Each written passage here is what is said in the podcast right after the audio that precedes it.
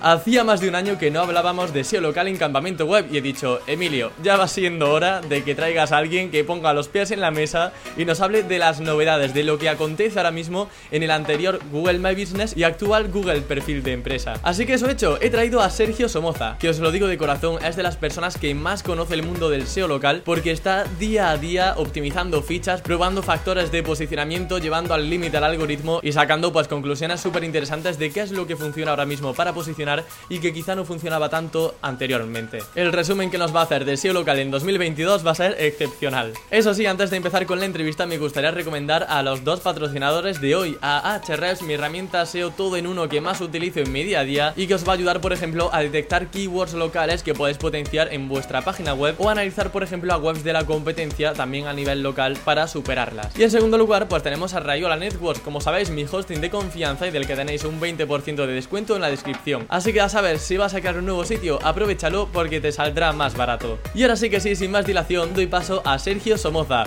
Muy buenas Sergio, bienvenido a Campamento Web, ¿qué tal estás? Eh, bien, bueno, entre bien y superior estoy, para que te voy a meter en verano y en la playa, así que imagínate. Joder, esto te decía, digo, te veo un poco más morenito. La gente que lo escuche en podcast no lo podrá apreciar, pero bueno, se nota que hay trabajo de playa ahí de por medio. Esto es, perfecto porque está Claro, es, un, filtro, de Instagram. Siempre es un placer tenerte aquí en el programa, Sergio. Y de hecho vamos a hacer un repaso a las novedades de SEO local porque desde enero de 2021 no hablamos del tema en campamento web y han pasado muchas cosas. Me lo comentabas eh, fuera de cámaras, me lo comentabas, eh, pues eso, incluso nosotros podemos apreciar que ha habido cambios porque algo tan simple como el propio nombre de Google My Business ha cambiado y ahora se llama Google Perfil de Empresa. Em, ya empezando por ahí, sabemos que las cosas han cambiado y de hecho ahora nos vas a confirmar que ha habido actualizaciones, que ha habido cambios importantes en cuanto a, este ámbito ¿no? del SEO. Pero lo primero que te quería preguntar, eh, Sergio, es eh, el tema de los cambios que han habido enfocados a la ficha del antiguo Google My Business y actual perfil de empresa, porque claro, lo más importante, comentábamos de hecho en 2021, que todo empieza por una buena ficha ¿no? de tu empresa. Entonces, en este campo, ¿qué cambios han habido y cómo podemos optimizar a día de hoy correctamente una ficha de Google My Business o perfil de empresa? A ver, en términos generales, la forma de optimizarla es rellenar el mayor, la mayor cantidad de información posible dentro de la propia ficha. Ahora, un cambio que ha habido, aparte del nombre del sistema, que ha pasado de Google My Business a Google Business Profile o, perfil de negocio, llámalo como quieras, porque dentro de seis meses no va a valer. Cambiará de nuevo. Uno de los cambios que están haciendo es que ya no funciona, o, o va a dejar de funcionar, mejor dicho, la plataforma esta integral para gestionar todos los datos del negocio. Google quiere que en escritorio, en ordenadores de escritorio, gestionemos el negocio desde la propia SERP, desde el panel de Google Search. Lo que va a ocurrir ahora es que cuando tú llegues a Google Search, estés logueado y hagas la búsqueda del nombre de tu negocio, te va a decir, este perfil lo gestionas tú y te va a dar una serie de opciones para poderlo gestionar desde ahí, in situ. Ya entras a Google Business Profile y te está sugiriendo que te vayas allí a gestionarlo, Incluso están haciendo una breve encuesta para ver si la gente está satisfecha con la nueva forma de gestionar el negocio. Personalmente digo que no. O sea, a mí estos cambios no me vienen nada bien. Y Google es muy de cambios. Es la vida del SEO. Funciona así. A partir de ahí, pues cuantos más datos podamos rellenar de la ficha de forma correcta, sin hacer barbaridades, sin hacer keyword stuffing, eh, mejor. Pero digo en términos generales. Eh, ha habido cambios lo estás diciendo ahora mismo, y uno de los grandes cambios que hemos tenido en el sector ha sido un cambio de algoritmo a finales de noviembre, principios de diciembre del año 2021. Eh, una buena moza llamada Joanne Hopkins, a la que le tenemos mucho cariño en el podcast de Local Rocket y le enviamos saludos prácticamente en cada episodio, eh, lo llamó, para mí erróneamente, el Vicinity Update, la actualización de vecindario. Esto viene a ser porque entre todos los cambios que se han hecho, uno de ellos ha sido el del ajuste de la proximidad. Sabemos que en SEO local tenemos tres factores importantes. Proximidad, relevancia y popularidad del negocio. Popularidad que no autoridad, ¿eh? que no es lo mismo. La proximidad tiene que ver con eh, cuánto puede estar dispuesto a desplazarse un usuario para llegar a ese negocio. Hay lo que se conocen como negocios de proximidad, que suelen ser farmacias, suelen ser eh, gasolineras, por ejemplo, supermercados, por supuesto, eh, la panadería. No te vas a desplazar a la otra punta de la ciudad para repostar gasolina cuando tienes el depósito en reserva. Normalmente buscas uno que quede cerca. Y es el principal criterio de elección. El precio incluso queda en segundo plano, o la calidad. Eso es lo que se conocen como negocios de proximidad y Google lo tiene en cuenta en su algoritmo. En términos generales, el ranking en los mapas se devalúa con la distancia. Dicho de otra manera, como hacía Rajoy, si tú te alejas del negocio, cuando buscas esa tipología de negocio, es más difícil que aparezca. ¿Eh? Más lejos, menos posibilidades de aparecer. ¿Qué es lo que ha hecho Google con el Vicinity Update? Ajustar esta proximidad. Hay que saber que es una actualización de algoritmo que ha sido consistente, ha sido gorda, pero hacía seis años que no hacían una actualización de algoritmo de este calibre. Entonces, en esos seis años han tenido tiempo para recoger datos, información de cómo se comportan los usuarios en cuanto a la proximidad. Puede que haya cambiado el paradigma, pero lo que hacen ahora mismo ha sido ajustarla. Cundió el pánico al principio diciendo, no, es que ahora la proximidad va a pesar mucho más. No es que vaya a pesar más, va a haber eh, categorías de negocio donde la proximidad efectivamente va a pesar más y vas a tener menos alcance a nivel de distancia de tu negocio, no importa.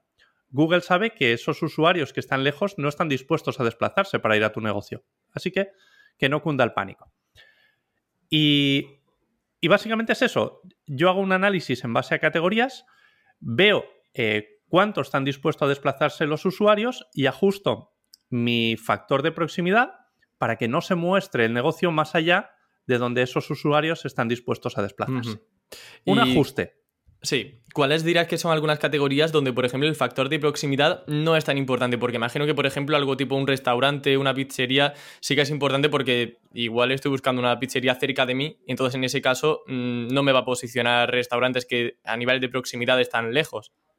Sí, cuando pones el modificador cerca de mí, la proximidad pesa más en general, porque le estás diciendo a Google que lo estás buscando eh, muy cerca, en un área. Si no pones ese modificador, extiende más la proximidad e incluso puede jugar a lo que llaman el factor 2-1, que es mostrarte dos resultados más próximos y uno más lejano en base a la popularidad. Este que te muestro más lejos, sé que es más popular, sé que es mejor y te lo doy como alternativa por si quieres algo un poquito más exquisito. Ajá. Bueno, eso está muy bien también porque, claro, eh, entiendo la frustración de los SEOs eh, como vosotros que trabajáis mucho en el SEO local, de decir, oh, claro, ahora un negocio que no esté próximo no va a tener opción a posicionar tan bien que otro que esté cerca a una búsqueda. ¿Esto es así o me equivoco? No, no, no es así. No es así. Insisto que es solo un ajuste. Un ajuste para presentar la realidad de lo que un usuario está dispuesto a desplazarse para acceder a un negocio del tipo que sea. Pues ahora igual las gasolineras tienen el factor de proximidad más acentuado todavía si cabe, pero luego me preguntabas antes, ¿hay categorías de negocio que no se vean tan afectadas? Sector salud, sector sanitario, por ejemplo, es un sector en el que los usuarios, para que les presten un buen servicio, un servicio que ellos consideran de calidad, estamos dispuestos a desplazarnos incluso a la provincia de al lado. Entonces, sí, ese sector apenas se ve afectado por la proximidad. ¿Qué otro sector? Eh, sector, por ejemplo, de entretenimiento, de de ocio, de cultura, teatros, eh, este tipo de cosas, tampoco se ven tan afectados por la proximidad. Al fin y al cabo, tratan de reflejar la realidad. Sí, es, lógico, vaya. Eh, luego, por ejemplo, en cuanto a eh, analizar si una categoría tiene ese factor de proximidad más acentuado o menos acentuado, imagino que una consulta que tú puedas hacer en tu casa es suficiente, ¿no? Es decir, yo si busco, por ejemplo, eh, teatros y veo las fichas de, que hay posicionadas y veo si, por ejemplo, hay muchas que están lejos, no sé si entonces ahí puedo determinar que el factor de proximidad no es tan relevante. Pero me estás poniendo una cara de que me estoy yendo por otro tema completamente. sé que se me está viendo. no, no es tanto, no es tanto. Estaba pensando, eh, porque realmente puede ser, eso se puede ver a muchas cosas, Emilio. Eh, puede ser que no tengas mucha competencia. Puede que estés en una población donde teatros haya tres solamente. Y entonces son los que aparecen en el local pack. Digo teatros, pero puede ser cualquier otro negocio. Si la población no es muy grande, hay poca competencia y entonces te muestra lo que hay y tenemos un sesgo en cuanto a la proximidad. Eh, la forma de saber si una categoría realmente está más o menos afectada por la proximidad es utilizar herramientas que te muestren eh, rank maps o geogrids, que se llaman.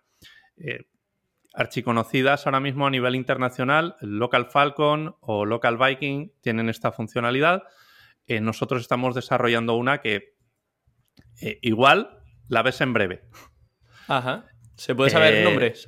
Se llama Koyak koyak.io y se puede entrar ya a la página web a registrarse para que en el momento en el que se lance recibir notificación.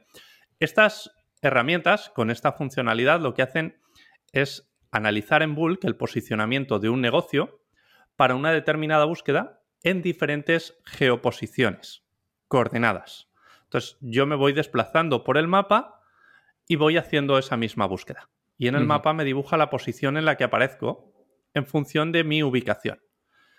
Cuando estos mapas los comparas con los de la competencia, que también puedes hacerlo, ves realmente si hay algún competidor que extienda su visibilidad más allá de X límites. El que mejor visibilidad tiene, ves si está limitado por la proximidad. Los negocios que no están tan afectados por la proximidad normalmente rellenan la rejilla que estás analizando, la pueden llenar en verde, el que mejor está posicionado. Es decir, aparecer top 1, top 2 o top 3 en toda la localidad, en toda la provincia. Eso ocurre. Aquellos negocios que están afectados por la proximidad, vas a ver que en su entorno, a lo mejor un kilómetro a la redonda, tienen visibilidad, pero de repente desaparecen. Como por arte de magia, más allá de esa distancia, no tienen visibilidad. Porque hay otro en esa zona que afectado por la proximidad también aparece. Entonces, te vas moviendo por los diferentes competidores, vas viendo los mapas de los diferentes competidores y ves que cada uno tiene visibilidad en su zona. Ese es indicativo, eh, vamos, inequívoco de que esa categoría tiene un factor de proximidad brutal. Me convence más tu argumento que el mío, así que genial, voto a favor de, tu respuesta. eh, si no es con herramientas, es imposible saberlo. Sí, sí. No puedes. Mencionabas eh, antes, Álvaro, por ejemplo, el tema del keyword staffing, eh, por cerrar un poco todo el tema de la ficha local, de la empresa que comentábamos antes, de qué, qué podemos optimizar.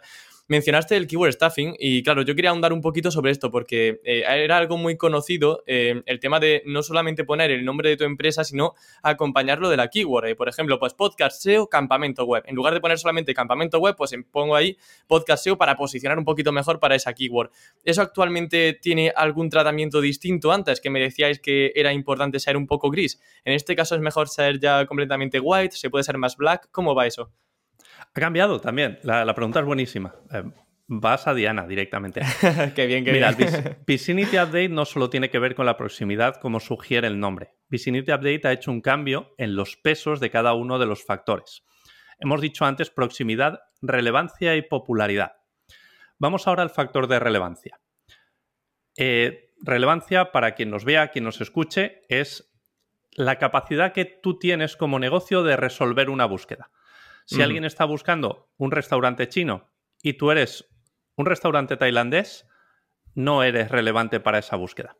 Ahora sí, sí que eres el restaurante chino, hay match, hay relevancia, eres candidato a aparecer en los resultados. Entonces la relevancia para mí es el factor madre. Si no cumples con ese, estás fuera del juego. Entonces, hay varios puntos dentro de la ficha de Google Business Profile donde tú puedes trabajar la relevancia. Lo que ocurría hasta el Vicinity Update es que la relevancia estaba bastante acentuada en el nombre del negocio. Si tú ponías que eras un hotel en Gijón, como llegó a ocurrir, el efecto Hotel Gijón que llamábamos nosotros, buscabas Hotel Gijón y no solo aparecías el primero, sino que aparecías tú solo. Aparecías en el Knowledge Graph como si fueras el único hotel de Gijón.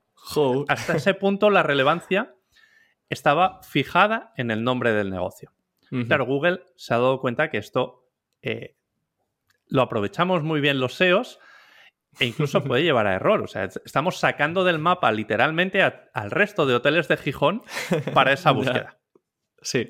no es justo. No es justo y no está funcionando de forma óptima. No está satisfaciendo eh, la búsqueda del usuario. Y eso a Google le inquieta mucho. ¿Qué ha ocurrido con el Vicinity Update? Ha perdido mucha relevancia el nombre del negocio. Y la relevancia mm.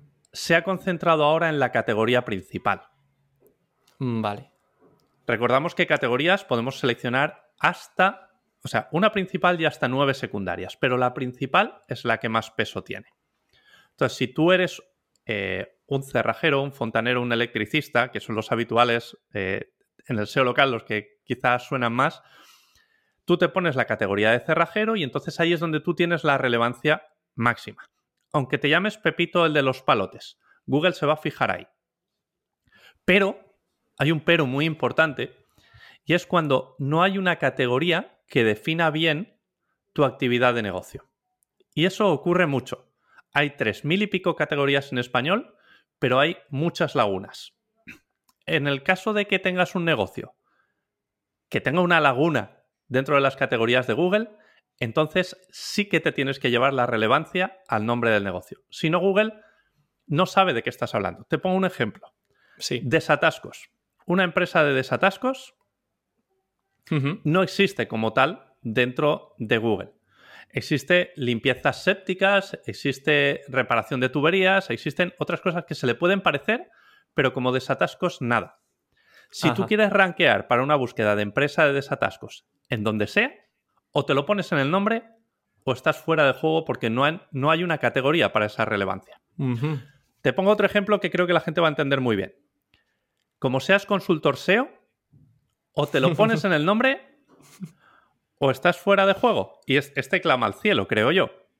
No hay una categoría de SEO como tal. Hay una categoría de agencia de marketing, hay categoría de desarrollador web, hay categorías muy dispares que se pueden asemejar, pero nada con SEO. Hay que ponérselo en el nombre del negocio. de acuerdo, y no ha habido penalización. Claro, no, has visto penalización por estos casos, eh, por poner la keyword quizá acompañado del nombre de la empresa. Penalizaciones no. hay que meterla pues con sutileza. Eh, no pongas consultor SEO Valencia, porque entonces eso canta mucho, pero pon tu marca y luego pues pon consultoría SEO, consultor SEO o, SEO a secas, también a veces ayuda. Y otra cosa que hay que decir conforme, o sea, acorde a la relevancia, es que eh, va a funcionar muy bien la relevancia en la categoría principal para las búsquedas de tipología de negocio. Pero para las keywords secundarias, las de servicio, por ejemplo, o producto, ahí no van a funcionar tan bien. Esas tienes que llevártelas a otros puntos de relevancia dentro de la ficha de Google Business Profile, que son, y Google nos da pistas con lo que ellos llaman los snippets de justificación. Cuando tú haces una búsqueda de producto y aparece el local pack, muchas veces te dice, vale, está apareciendo este resultado porque, y es lo que te está queriendo decir Google, aparece bajo un destacado porque alguien lo ha nombrado en una reseña, porque ofrece este servicio, dice el snippet de justificación, su sitio web menciona, por ejemplo. Y esos son los snippets de justificación. ¿Qué nos está diciendo Google? Que está posicionando ese negocio porque ha encontrado relevancia en esos puntos. Y esos puntos son, enumero, las reseñas de los usuarios el texto de las reseñas que ponen los usuarios, no nuestras respuestas. No nos vengamos arriba poniendo keywords en las respuestas. ya me veo yo poniendo respuestas con todo keywords.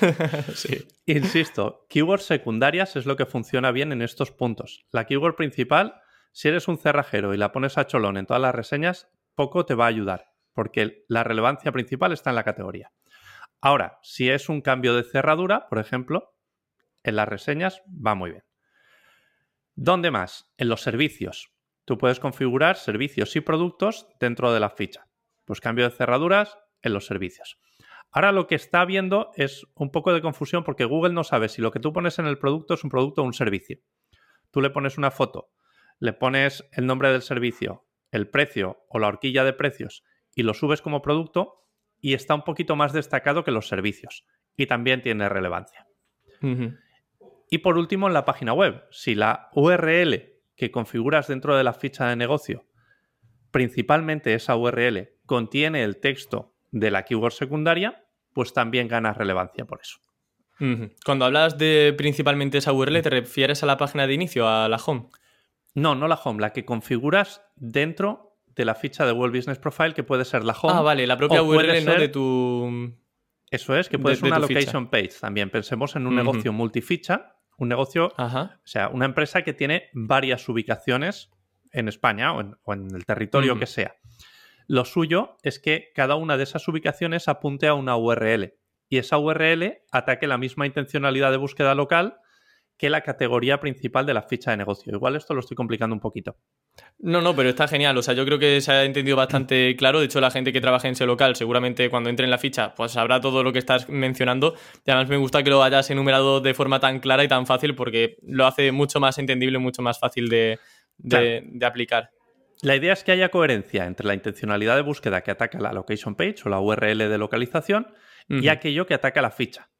Porque si tú estás buscando mm, un peluquero en Valencia, en este caso, y eres una cadena de peluquerías, pues tú quieres que cuando le des al botón de ver web te lleve la información de esa peluquería de Valencia. No quieres ir a la home y tener que hacer una búsqueda dentro de la web para encontrar la información de la peluquería que te corresponde a ti por zona, digamos. Ajá. De acuerdo. Bueno, ahora que estamos hablando de factores de SEO local que sí que influyen, eh, ¿hay algunos factores que antes no tenían importancia y ahora sí, en este tiempo que ha pasado? Sí. Me voy a tirar a la piscina. Esto es me gusta de todo. A ver, hay un factor que se ha acentuado bastante.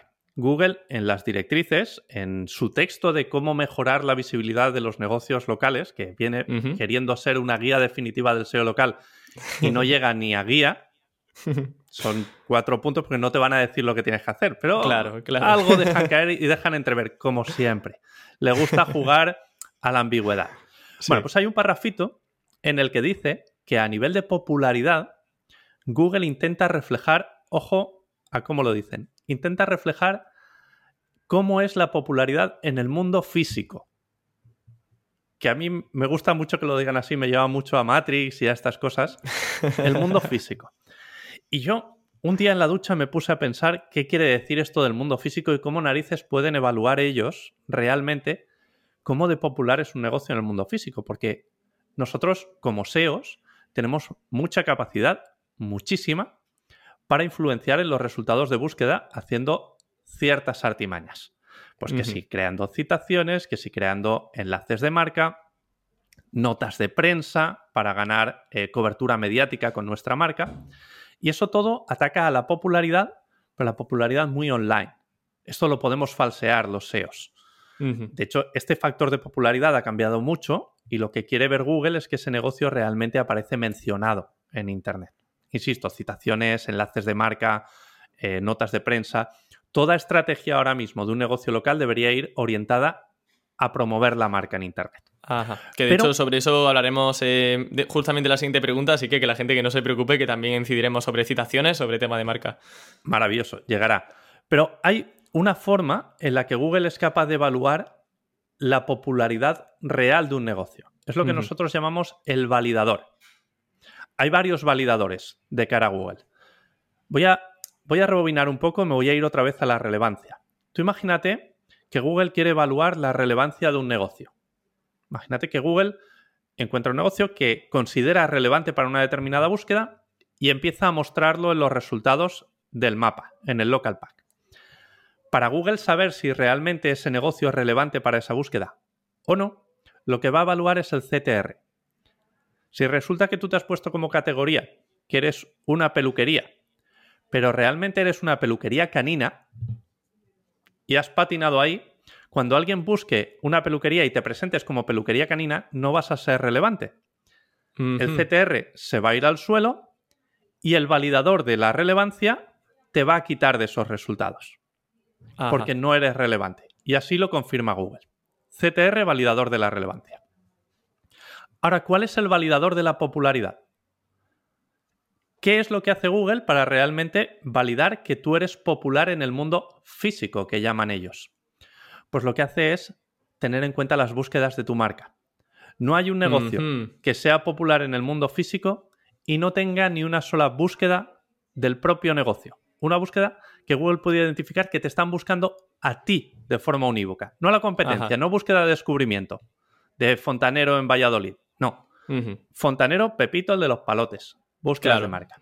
Claro, keywords navegacionales que también se llama a veces técnicamente en, cuando hablamos de tipología de keywords, que están informativas, transaccionales y justamente pues navegacionales son una de ellas que es justamente lo que dice Sergio de cuando pones la marca específica, o sea, no quiero otro negocio, quiero justo este. Ese. Y esas keywords, esas búsquedas tienen como característica que muestran el knowledge graph con la información de la ficha de negocio. Entonces, si esas búsquedas están apareciendo, tienen lugar, entonces es que ese negocio realmente es popular. En la experimentación que hemos hecho nosotros, los resultados han sido muy buenos. Tú empiezas a generar popularidad online para luego combinarla con la popularidad simulando búsquedas de marca y eso se nota en los resultados. Qué bien, qué bien, Sergio. Pues me encanta todo esto. Vamos a ir justamente al otro lado. hemos hablado de un factor SEO que ahora funciona y que antes eh, no se percibía tan claramente o quizá no se tenía en cuenta. Vamos a ver si hay algún factor que ahora mismo no se tiene en cuenta y hace años sí. Eh, ¿Hay alguno que haya desaparecido que ya no tengamos que tener en consideración? A ver, que haya desaparecido como tal, no, pero sí que hemos comentado eh, que las keywords en el nombre han perdido bastante peso. Ajá. Bastante. De hecho, hay un estudio de Bright Local eh, que tiene en cuenta, no sé si estuvo analizando unas 180 y tantas fichas y, y demostraba en el resultado cómo aquellas que eran eh, spam puro habían perdido entre 4 y 5 posiciones, creo recordar de media. Aquellas que incluían keywords spam en el título habían perdido 7 posiciones de media y aquellas que estaban más limpias habían ganado posiciones. Esto, a ver, hay que hacer bien la lectura, ¿vale? Porque no significa que eh, se haya penalizado aquellas fichas que tengan keywords spam. No es una penalización como tal, es un ajuste. Si yo la relevancia antes la contemplaba en el nombre del negocio y ahora ya no, lo que va a ocurrir en general es que aquellos negocios que estaban posicionando, sobre todo gracias al nombre del negocio, van a perder posiciones y aquellos negocios que realmente son populares las van a ganar. Insisto, no es una penalización, no es que Google esté penalizando las keywords en el título, es que no las tiene en cuenta. Tiene en cuenta otros factores y por eso esa disparidad, ese cambio tan brusco. Esto podríamos asemejarlo incluso a, por ejemplo, los, MDs, los, las keywords en el dominio, que antes era algo súper interesante. Eh, si tenías la keyword en el dominio, posicionabas casi ipso facto, pero ahora mismo, pues eh, no te resta, por supuesto, pero tampoco te suma muchos puntos. Ahí está. Es, creo que. Ajá, muy bien. Mira, pues mini punto para mí también. Ole. Bien visto. Muy bien. Eh, bueno, Sergio, eh, tema de citaciones. Eh, tenía muchas ganas de llegar a este punto porque, claro, eh, hace años, hace un año de hecho, pues las citaciones tenían un peso muy importante para ver la popularidad de, una ficha. ¿Popularidad o relevancia? Creo popularidad, ¿verdad? Un poco ambas. Pero un poquito más popularidad. Ajá. Eh, de acuerdo. Em, entonces, em, te quería preguntar si siguen funcionando también. Para recordarle un poco a la gente que es eso de las citaciones, son menciones eh, que tienes en directorios donde el nombre, la dirección y el teléfono concuerdan al 100% con lo que tienes en tu ficha de Google My Business. Es como un pequeño enlace sin que tenga que haber una URL, pero como un enlace ¿no? hacia, una, hacia tu ficha, hacia tu negocio. ¿Esto actualmente tiene peso, no tiene peso? ¿Se hace de forma distinta? Sí tiene peso, sí tiene peso. Lo que ocurre es que Google llevamos tiempo diciéndolo, se, se está volviendo de morro fino. Las citaciones le gustan, pero no llama, ya no tiene en cuenta cualquier citación. Ocurre, por poner el símil, un símil parecido al del MD que has comentado tú, esto sería como los enlaces. Los enlaces, eh, Google se ha vuelto sibarita y le gustan los enlaces, pero los buenos. Los que están en sitios de autoridad, los que están eh, envueltos en un contexto de relevancia, eh, no le gusta el, abuso de las palabras clave en el Anchor, en fin, pues con las citaciones está pasando lo mismo. Ya no vale eh, poner citaciones en las firmas de los foros, poner el nombre, la dirección, el teléfono del negocio, ya no vale eso. Ahora las citaciones hay que vestirlas de gala y supone que tienes que ponerlas en directorios que sean relevantes a ser posible para la categoría de negocio. Si tú eres un peluquero, pues lo suyo sería que aparecieras en un directorio de peluquerías. Ajá. Es más, si hay un directorio de peluquerías en tu localidad, ese ya es la bomba. Entonces, luego también a nivel de eh, SEO con entidades locales, si hay alguna entidad local eh, que tiene mucha autoridad, y esto quizá podríamos meterlo dentro del EAT, si tú apareces listado dentro de esa entidad, como la Cámara de Comercio de tu localidad, pues también tendría mucho peso, porque sería relevancia local. Una entidad local reconocida te está citando. Mucha autoridad eso. Pero eso no significa que las citaciones más genéricas no funcionen o no sirvan para nada. Hay que tenerlas, sobre todo al principio del proyecto. Y hay que tenerlas y hay que mirar aquellos directorios donde realmente eh, se pongan, Google las indexe, y eso significa que las va a tener en cuenta, sobre todo porque luego puede llegar un rater de Google Maps y lo primero que va a hacer, entre otras cosas, es buscar si ese negocio está en Internet y verificar que la dirección que tú pones en la ficha es correcta, verificar que el número de teléfono es correcto y demás. Claro, un rater es una persona que trabaja en Google para verificar que todo lo que hay es em, veraz, ¿verdad? Efectivamente, el algoritmo mm. puede ser muy inteligente, pero porque antes lo han entrenado. Claro. Y eso va a ser un rater. Hay muchas cosas que el algoritmo todavía no sabe hacer, por muy inteligente que sea. Entonces necesitas ayuda del rater. En Google Business Profile ocurre mucho, porque aunque se están automatizando muchísimas cosas para la validación o suspensión de las fichas, aún necesita mucho de la mano humana para validar según qué cosas. Cuando tú tienes una suspensión algorítmica dentro de la ficha de negocio, eh, se va a poner en contacto contigo una persona, o mejor dicho, tú te vas a poner en contacto con una persona, te van a pedir documentación del negocio y eso lo tiene que validar una persona. En ese proceso de validación, muchas veces lo que hacen es eso, buscar por internet a ver si hay pistas de que ese negocio es real.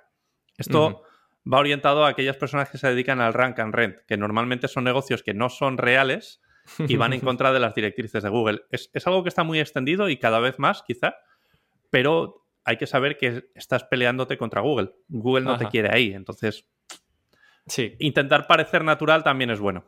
Muy bien, Sergio. Siguiente pregunta también relacionado con citaciones era cómo encontramos directorios locales que, bueno, aunque también los genéricos, como bien has dicho, sobre todo en una etapa temprana, son interesantes, mm, cuando queramos encontrar directorios locales, ¿qué tenemos que hacer? ¿Es difícil, es sencillo encontrar ese tipo de sitios? No, no, no es nada difícil, ni mucho menos. Me alegra la respuesta. Sí, mira, hay, hay varias cosas que podemos hacer. Fíjate, Google nos ayuda. De hecho, casi nos hace el trabajo. Cuando tú haces una búsqueda de tu categoría de negocio en tu localidad, por imperativo legal, justo encima del local pack, hay, digamos, un listado de directorios que Google considera relevantes para esa búsqueda. Muchas veces es páginas amarillas, ChronoShare, eh, en fin. Hay unos cuantos que aparecen ahí y eso es porque la Comisión Europea en su momento le dijo a Google que te estás llevando todo el pastel y no le estás dejando nada a estos directorios. Tienes que mostrarlos de alguna manera. Y los puso ahí. De hecho, yo creo que los puso en un sitio donde pasa muy desapercibido o yo estoy muy viciado y no los miro, o realmente eh, lo han puesto en un sitio donde molesta poco. Esos directorios, si están ahí es porque Google los considera relevantes para tu búsqueda. Es interesante aparecer en ellos. Luego, puedes buscar directamente en Google listado de peluquerías en donde sea. Y entonces nos va a sacar directorios. Esa palabra de listado le está diciendo a Google que nos muestre directorios o como tal, directorios de peluquerías en donde sea. Entonces, Google nos mostrará comparadores o listados de esos directorios. También debemos estar ahí. Y por último, sencillo, buscas el nombre de la competencia del que mejor posicionado esté en tu localidad y esos resultados orgánicos va a ser eh, aquellos portales en los que esté dado de alta. Fíjate en aquellos que sean temáticos y locales y empieza por esos, que son los más importantes. Vale, magnífico.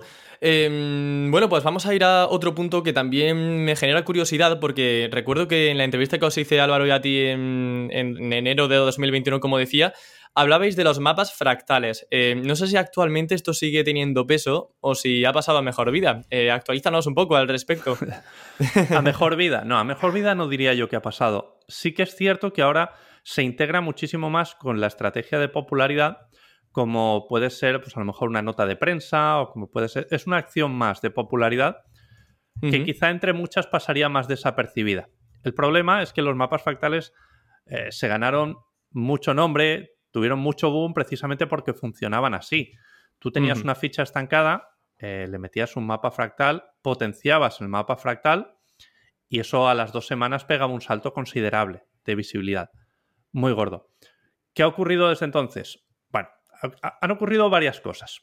Una de ellas ha sido que eh, Google ha cambiado la forma en la que presenta los enlaces dentro de Google My Maps, que es la plataforma de Google para hacer mapas personalizados que se aprovechan para hacer los mapas fractales. Un mapa fractal, por si alguien no sabe de qué estamos hablando, consiste en generar muchos puntos de interés en un mapa personalizado de Google My Maps. Cada uno de esos puntos lo que contiene son citaciones, un texto descriptivo que nosotros hacíamos con, un spin tags para darle originalidad al texto, un enlace a la página web y un enlace a la ficha de negocio. Por la repetición de ese NAP, de esas citaciones en una propiedad de Google, le estabas transfiriendo a Google popularidad de tu negocio esos puntos estaban geolocalizados, estaban en tu zona, le estabas transfiriendo a Google relevancia local y luego llegabas a transferirle incluso autoridad porque esos enlaces eran follow. Ha ido cambiando todo mucho. Lo que ha ocurrido es que primero esos enlaces han cambiado, cambiaron, mejor dicho, y pasaron a ser no follow. Qué raro, no, no suele ser algo típico. Vaya, por Dios, no nos lo esperábamos. Pero han ido más allá han ido más allá y esos enlaces han dejado de ser enlaces. Ahora son redirecciones. Ostras, peor todavía, ¿eh? es peor todavía, claro, porque digamos que no lleva tráfico directo que Google pueda evaluar. Que también es cierto que desde los mapas fractales mucho tráfico no se podía esperar, pero bueno, digamos que ya no lo vincula con la página web. Eso y que entiendo que Google, pues alguien se habrá dado cuenta de que estamos haciendo ese tipo de cosas y habrá decidido restarle peso. No quiero decir que no funcionen, porque aún he visto, y Quizá nosotros tenemos una posición privilegiada para evaluar este tipo de cosas porque tenemos la herramienta en Local Rocket. Por cierto, gratuita. Si alguien quiere experimentar con mapas fractales, no tiene coste.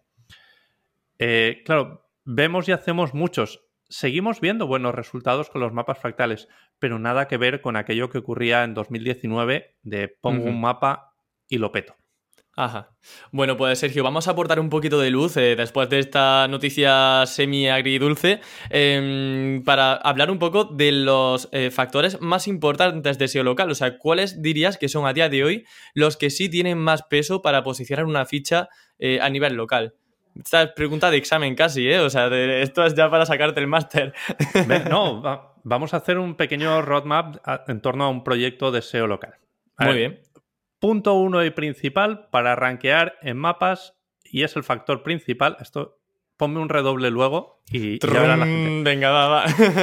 es tener la ficha. Parece una obviedad, ¿vale? ¿Sabes cuando, cuando no te funciona el microondas, miras el manual y te dicen, ¿está enchufado? Pues si quieres rankear en SEO local, necesitas una ficha y ahora voy a añadir algo para que no sea tan obvio. Necesitas tener una ficha registrada en la localidad en la que quieres rankear.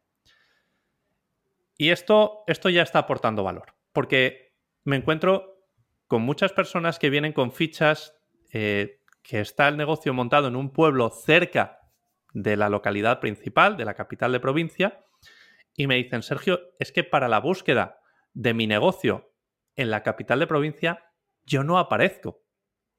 Claro, es que no eres relevante para esa búsqueda, porque tú no estás en la capital de provincia. Es normal. Entonces, ya saltando la obviedad de tener la ficha, hay que tener una ficha registrada en la localidad para la que quieras rankear. De acuerdo. Eso sí que es muy importante en cuanto a relevancia. Segundo factor de relevancia muy importante, acertar con la categoría principal. Lo que viene siendo un keyword research bien hecho, aquí hay que hacer un análisis de las categorías que te ofrece Google para tu negocio. Ver en cuál encajas mejor. Y si no hay una sola, añadir varias como secundarias. La primera, la más específica, la que mejor defina tu negocio. Hay un caso que es bastante tortuoso, que es el de los abogados. Abogados hay de categorías las que quieras. Hay una que es abogados en general, pero claro, abogados hay de tantos tipos. Pues entonces están los abogados penales, los civiles, los matrimoniales, los especializados en herencias, los de tropecientos mil. Pues la que mejor defina tu categoría de negocio, esa es la que tienes que poner, porque es la que te va a dar la relevancia. Para esto hay una herramienta que se llama Plepper. Plepper.com tiene un listado de categorías que va actualizando con cierta frecuencia, está bastante actualizado, y ahí puedes hacer búsquedas de las categorías. Es más, Plepper tiene una opción para ver las categorías relacionadas. Y esto es muy útil porque lo que hace es analizar, ellos tienen una muestra de miles de fichas, analizan esas fichas y ven qué categoría principal tienen y qué categorías secundarias han configurado. De esta manera tú puedes ver Si yo quiero entrar en la categoría de eh, podólogos, por ejemplo, pues el que tiene podólogo en la categoría principal, ¿qué otras categorías se ha puesto? Y te sugiere otras que quizá te acoplen a ti. Muy, útil eso. La herramienta de Plepper para hacer este category research dentro de la ficha de Google Business Profile. A partir de ahí, vamos a trabajar la página web. La página web es importante en cuanto a relevancia. Ya hemos visto que está conectada con la ficha de Google My Business o Google Business Profile. Aún no me he acabado de actualizar con el cambio de nombre. Eh, está conectada en dos sentidos, porque cuando tú buscas en el mapa o en el local pack algo que está citado en la página web, aparece ese snippet de justificación de su sitio web menciona. Y luego la página web está conectada con la ficha de Google Business Profile gracias a Schema. Cuando tú pones un marcado de datos y le dices que esa location page o que ese negocio tiene una ficha cuya URL es X o Y, lo haces a través de la propiedad hashmap o más. Cualquiera de las dos puede valer. Estás conectando esa página web con esa relevancia local y esa intencionalidad de búsqueda con la ficha de Google Business Profile. Vale, sobre todo solamente por incidir que vamos a tener en la descripción tanto del podcast como del vídeo todo esto que decimos para que la gente no se preocupe que, bueno, que todo esto luego queda documentado por escrito para que no tengan que ir tomando nota de todo lo que vamos mencionando. Ahí lo pondremos todo.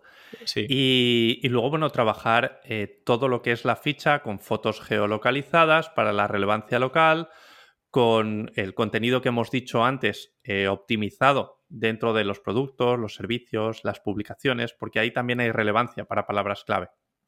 No nos pasemos, no nos vengamos arriba, que ya me conozco al personal y el keyword stuffing es que falta que los animemos un poquito para que aparezca la palabra clave por todas partes con conocimiento. En las, en las reseñas, en las publicaciones, productos o servicios, sobre todo, sobre todo, las keywords secundarias, las de productos o servicios. Esas funcionan mm. muy bien ahí. Muy bien, y con eso finalizaríamos el repaso, Sergio. No, déjame un poquito más de tiempo. Vale, venga, yo, te doy tiempo, hombre, claro que sí, esto es maravilloso. esto es la parte de relevancia, esta es la parte de optimización de la ficha y de la página web. Ahora tenemos que hacer popularidad, Ahora tenemos que hacer todo lo que viene de fuera, que sería, otra vez con el símil, sería lo que el link building a la página web, pues la popularidad es un poco a la ficha de negocio, al negocio en sí. Entonces, la popularidad empieza por las citaciones más generales o más específicas, tanto a nivel de categoría o a nivel de, de local, en ese tipo de relevancia. Empezamos con las citaciones. Luego, cuando hagamos link building, que lo vamos a necesitar también, el link building se tiene que hacer de una forma específica. Es lo que yo llamo link building para negocios locales. Y es haciendo mucho hincapié en la marca. La marca, lo hemos comentado antes, tiene que ser el core de la estrategia de SEO local. Entonces, cuando tú hagas link building, nombra el negocio. Olvídate del anchor de, del anchor de palabra clave. Puedes combinarlo, si quieres, con el de marca y decir, bueno, pues sí, el fontanero Pepito el de los palotes y pones eso como anchor. Pero hay que meterse mucho la marca en la mente para poder trabajar el link building. ¿Vale? Todo orientado a hablar del negocio y que Google entienda bien bien que ese artículo en el que tú vas a publicar el enlace habla también de tu negocio. En ese sentido, está funcionando muy bien para mí la publicación de notas de prensa orientadas a marca. O sea, lanzar una nota de prensa que se difunda y que hable de tu negocio me está funcionando muy bien porque ganas mucha cobertura mediática en muy poco tiempo. Y aquí hay que remarcar la idea de que sí, salió hace tiempo Google diciendo que las notas de prensa las cazaba rápido y no las tenía en cuenta para el posicionamiento. Y eso es así en cuanto a autoridad. Google es capaz de saber que un texto es una nota de prensa porque se está repitiendo el mismo contenido en 100 sitios y no, no me quedo corto. 100 sitios y es capaz de no tener en cuenta la autoridad de esos enlaces para posicionar una página web. Pero el algoritmo de mapas, el algoritmo de local, funciona diferente. Le da lo mismo que esos enlaces sean follow o no follow. Está viendo popularidad. Ajá, claro. Está viendo popularidad. Entonces, lanzar una nota de prensa que a ser posible en el titular de la nota de prensa ya mencione el negocio y que luego en el contenido le confirmes a Google que la nota de prensa habla de tu negocio con un enlace a tu negocio y ese anchor incluya la marca, sea follow o no follow, eso es popularidad. Y para el algoritmo de, mapas, funciona. Qué maravilla. no hay que ponerse tan tiquismiquis con el tipo de enlace. ¿Y luego dónde compras eh, los bueno, las notas de prensa? ¿Tienes algunos servicios así detectados o...? A ver, notas de prensa, hay muchas agencias de difusión de notas de prensa españolas, pero quizá las más populares eh, pueden ser Comunicae, por un lado, y Setroy, por otro. Mm, vale. Que tienen precios bastante asequibles y te permiten trabajar de esta manera. Setroy tiene una ventaja eh, muy interesante y es que antes de publicar la nota de prensa, eh, te la redactan, tú la validas y antes de enviarla a difusión, lo que hacen es modificarla y hacer cinco versiones de esa nota de prensa, con lo que tienes cinco contenidos diferentes que de cara a Google dan una variedad muy interesante. Claro, sí. Pues súper curioso todo esto, Sergio. Muy buenos consejos, muy buenas herramientas también y servicios que nos eh, estás eh, ofreciendo. No sé si con esto ya entonces finalizamos la guía o pasamos a otra rama. No, ya, ya está. Ya está, ¿no? Ya estás tú contento, Sergio. Muy bien, pues pasamos entonces ya a la recta final. Si queremos rizar el rizo, podemos ir a las búsquedas de marca. En Local Rocket hay un sistema para generar esas búsquedas de marca. Son bots, utilizamos la red de SEO Box que pusieron a nuestra disposición y estamos generando búsquedas de marca no en Google Search, en Google Maps directamente, que es donde realmente estamos atacando al algoritmo de local. Mm, vale. Se puede programar ahí para que se hagan cinco búsquedas diferentes y se generan unas 120 mensuales. Tú eso lo mantienes durante algo de tiempo y al final, si tienes popularidad eh, online y la potencias con las búsquedas de marca, los resultados son muy buenos. Claro, digamos que es ese paso que decías antes de cómo valida Google que un negocio es importante también en físico. Pues bueno, viendo que tiene búsquedas de marca, en este caso con usuarios reales, eh, pues se hacen consultas automáticamente. Como digo, eso, usuarios reales, no son bots, no son IPs inventadas, eh, que van a hacer em, esas búsquedas de marca de forma recurrente, con lo que eso va sumando puntos a ese factor. Eso suma muchos puntos. Tú piensas en un negocio que realmente sea eh, que, sea bueno, que ofrezca calidad y satisfacción a sus clientes, lo más fácil en el mundo real es que ese negocio, o sea, ese cliente que acude a ese negocio satisfecho, le diga a su vecino, oye, mira, me he cortado el pelo en esta peluquería nueva del barrio, que funciona muy bien. Y a veces, fíjate, este es un detalle importante, a veces no te quedas con el nombre. Te dicen el nombre del negocio, pero tú estás a tus cosas y no te acuerdas, pero te dicen dónde está. Entonces tú te vas a Google y buscas Peluquería en la calle, no sé cuántos. Y Google te muestra el knowledge graph de tu peluquería. Porque sabe que estás buscando esa peluquería, a no ser que haya siete en esa calle. Sí. ¿Vale? Pero eso también sería una búsqueda de marca, por ejemplo. qué bueno. Es aquella búsqueda que Google interpreta que te está buscando a ti. Sí o sí. Qué guay. Está bastante avanzado esto. Sí, sí, sí, sí, sí. Y bueno, Sergio, ya por finalizar, em, habrá casos, imagino, donde un cliente, un negocio diga, vale, tengo una ficha de Google My Business, la he optimizado todo lo posible, pero se queda estancada, como que no sube posiciones. Eh, ¿Qué podemos hacer en esos casos de gente que diga, es que no subo ni para atrás? O sea, no sé yo qué hacer más para posicionar en SEO local. A ver, lo primero que yo haría como consultor sería analizar a la competencia con una herramienta como Koyak ahora. Porque si tú ves que la competencia está en tu misma situación, posiblemente estés afectado por el factor de proximidad. Entonces, hay que ver. Si el que mejor visibilidad tiene en esa zona geográfica está muy distante en visibilidad a tu ficha, te queda mucho recorrido. Es buena noticia, al fin y al cabo. Sigue trabajando. En estos casos, en lo que me baso es en el sistema. Cuando ya llevas mucho tiempo trabajando en el SEO local y sigues un roadmap similar al que hemos comentado, es trabajar los resultados llegan. Esto es la meseta de potencial latente. Llega un momento en el que tú estás trabajando, estás trabajando, pero no desesperes, porque al final llega el premio. Ajá. Pero basándose en ese sistema, eh, alguna que otra citación, las citaciones ya no van a granel, ya no es cuantas más tienes, mejor posicionas. Tienes que tenerlas, pero no hay que volverse loco. Hay que tenerlas buenas, sobre todo. Campaña de link building orientada a branding, notas de prensa para cubrir esa, eh, para tener esa cobertura mediática y a ser posible las búsquedas de marca, que si eres un negocio legítimo y que genera satisfacción en tus clientes, llegarán solas. Tampoco tienes por qué forzarlas con Local Rock, por ejemplo. Al final los resultados llegan. Paciencia, quizá. Genial. Pues Sergio, maravillosos consejos, maravilloso cierre, muy buenas recomendaciones de SEO local. Yo creo que hemos hecho un repaso bastante interesante de cómo ha cambiado el panorama de un año a hoy, que yo sabía que había cambiado, pero no tanto. O sea, no me esperaba tantísimo cambio y me ha encantado traerte porque nos lo has resumido de una manera excepcional. Así, así que agradecerte que te hayas pasado por el programa de Campamento Web, que ahora somos Campamento Web Summertime, porque estamos con el veranito y tú das fe de hecho con ese moreno que traes. así que muchas gracias por pasarte por aquí de nuevo. Gracias a ti, espero que aporte. Seguro que sí, Sergio. Pues muchas gracias. Un abrazo. Un abrazo fuerte.